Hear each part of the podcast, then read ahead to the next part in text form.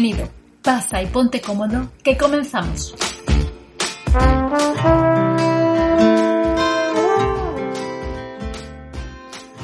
¿Conocéis el planeta Agua? Sí, seguro que lo conocéis. Ya sabéis, es en el que quienes lo habitan son agua. Que no, no son extraterrestres, son terrestres. O tendría que decir seres de agua. Mm, dejadme que piense un momento. Que no, que no se me ha ido la cabeza, pero a que os habéis quedado intrigados. A ver, seguro que todos habéis visto imágenes de nuestro planeta Tierra desde el espacio. ¿A que sí? ¿Qué veis? ¿Más tierra o más agua? ¿Es más verde y marrón o es más azul? Seguro que todos acertáis la respuesta. Azul, eso es. Entonces, ¿qué hacemos? ¿Le cambiamos el nombre y en vez de llamarle planeta Tierra, le llamamos planeta Agua? Pues no, error. El nombre está perfectamente puesto.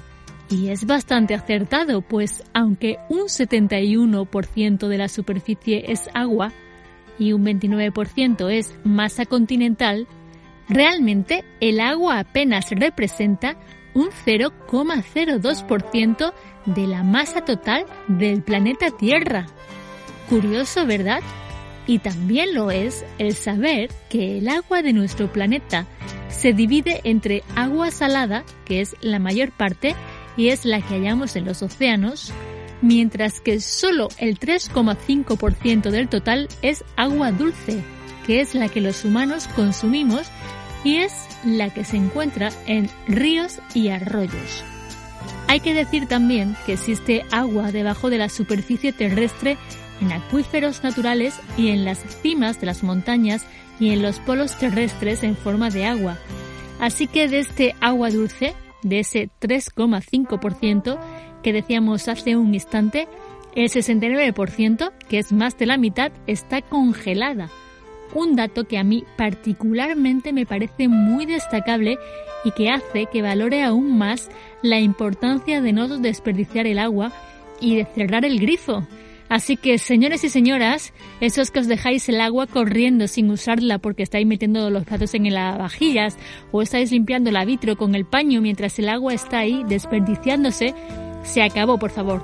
No vais a gastar mucha energía por abrir el grifo y cerrar el grifo cada vez que queráis enjuagar algo. De verdad, créenme.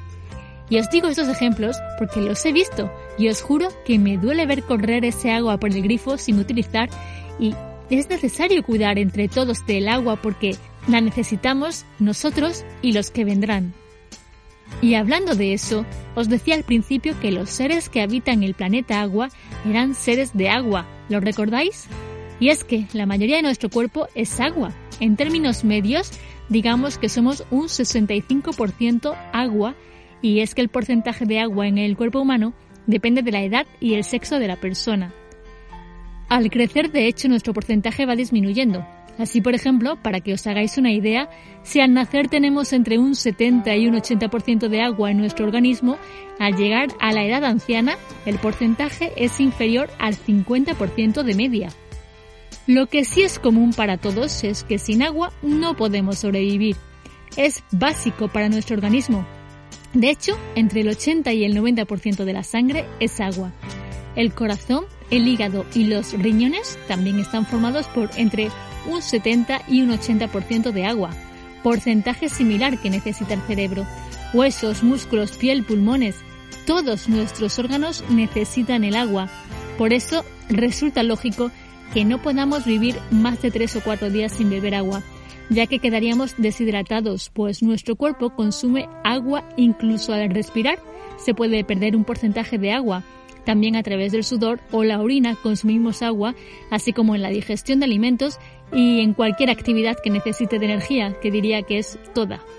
Así que, ¿somos seres de agua o somos seres de tierra? Lo que está claro es que nuestro planeta sí que está bien llamado planeta Tierra y el agua hay que cuidarla y respetarla pues es menos abundante de lo que pudiera pensarse. Ya habéis visto, representa como os dije al principio simplemente un 0,02% de la masa total de nuestro planeta.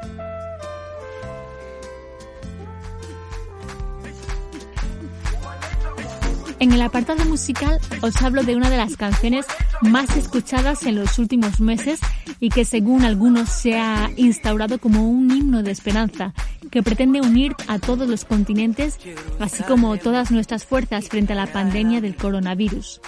Los creadores de este tema, llamado Jerusalema o pronunciado también Jerusalema, son Master KG y Noncego. Ambos provienen de Sudáfrica Jerusalema se ha convertido en uno de los temas más buscados en la app Shazam y en una de las más utilizadas también en los vídeos de TikTok e Instagram.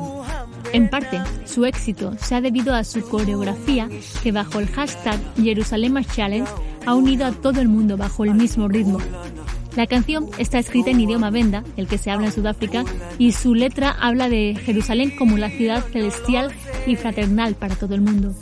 La canción surgió en diciembre de 2019 como una canción gospel Afro House, compuesta por el DJ Master KG, que alcanzó la fama mundial en marzo de 2020, aunque en los últimos meses es cuando más éxito está registrando. Respecto a su creador, es un productor y DJ que comenzó su carrera cuando era un niño, mientras que Noncebo quien le pone la voz al tema, es una artista y cantante que también empezó su trayectoria muy joven y fue reclamada por el DJ para ponerle voz a esta canción. Y para terminar, y como siempre, lo hacemos con el apartado de reflexión y crecimiento personal. ¿Recordáis aquel anuncio de coches en el que utilizaron un fragmento de una entrevista a Bruce Lee? Os recuerdo las palabras que Bruce Lee mencionaba en dicho fragmento. Vacía tu mente, sea amorfo, moldeable como el agua. Si pones agua en una taza, se convierte en la taza. Si pones agua en una botella, se convierte en la botella. Si la pones en una tetera, se convierte en la tetera. El agua puede fluir o puede aplastar.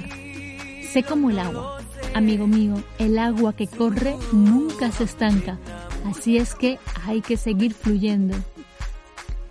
En este episodio que hemos hablado tanto de agua, creo que no puede ser más propio finalizar con este asunto. Para los que me seguís por Instagram ya os avancé algo hace unas semanas, y es que ser agua es muy importante. Ser como ella, flexible, al moldarnos a las circunstancias de la vida y fluir, avanzar, no parar. En la vida no podemos ser rígidos, sino nunca creceremos. No es casualidad que Bruce Lee, un verdadero mito de las artes marciales, se refiera al agua como forma de entender la vida y nos invitara a ser como ella. Digo esto porque las artes marciales son un gran vehículo de enseñanza, sobre todo en valores como el respeto, la humildad, entre otros, o lo importante que es también para fomentar la no violencia, contrariamente a lo que algunos que no conozcan de cerca el mundo de las artes marciales pudieran pensar a priori. Bruce Lee decía al respecto que él en realidad enseñaba autoconocimiento, un conocimiento, una expresión a través del cuerpo. Así para él la vida era un proceso de autoanálisis lleno de retos y de crecimiento paso a paso. Los desafíos tenían un significado. Lo importante no es su dificultad, sino nuestra reacción ante ellos. Cómo nos dominan o cómo nosotros somos los que dominamos a estos desafíos. Así el agua, uno de los cuatro elementos de la naturaleza, tiene mucho que enseñarnos si la apreciamos de cerca. De hecho, sus moléculas se amoldan y captan incluso la energía que le transmitimos, aunque ese quizás es otro tema que podemos hablar otro día si queréis. También aprovecho para hablaros así de otro tema como es el Hoponopono, así que si os apetece, decídmelo en los comentarios y lo tendré en cuenta. Mientras tanto, me despido ya y ya sabes, sé agua, be water, my friend. ¡Ey, ey, ey! No os vayáis todavía, que tengo que deciros una cosa solamente. Estar muy atentos, pues en Navidad vendrá un regalito especial de mi parte con un podcast muy, muy especial. Ahora ya sí, nos escuchamos pronto.